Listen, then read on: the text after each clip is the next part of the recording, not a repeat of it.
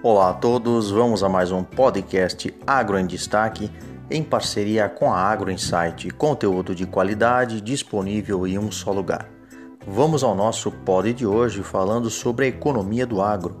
Afinal, o produto interno bruto cresceu mais de 5% no primeiro trimestre.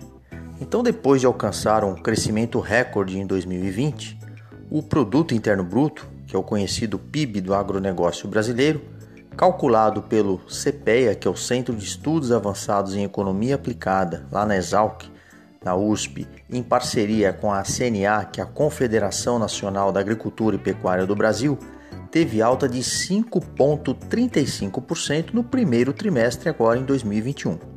Então, se considerar os desempenhos até o momento do agronegócio e da economia brasileira como um todo, estima-se que a participação no setor no PIB total brasileiro pode ultrapassar os 30% ainda neste ano.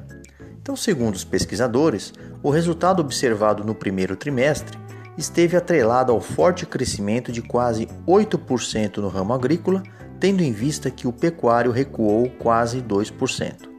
Então, o um bom desempenho do ramo agrícola se deve especialmente ao expressivo avanço de 14,7% do PIB no segmento primário, também conhecido como dentro da porteira, como potencial aí de exportações de commodities. Vale destacar que esse aumento do custo com os insumos, por um lado, pressionou o PIB da agricultura, mas por outro, resultou em avanço de quase 7% no segmento de insumos agrícolas.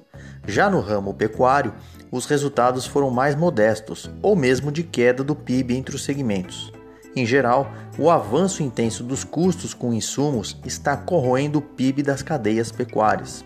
Especificamente, a escalada dos grãos e os preços elevados de medicamentos e de combustíveis pressionaram expressivamente as margens no segmento primário da pecuária.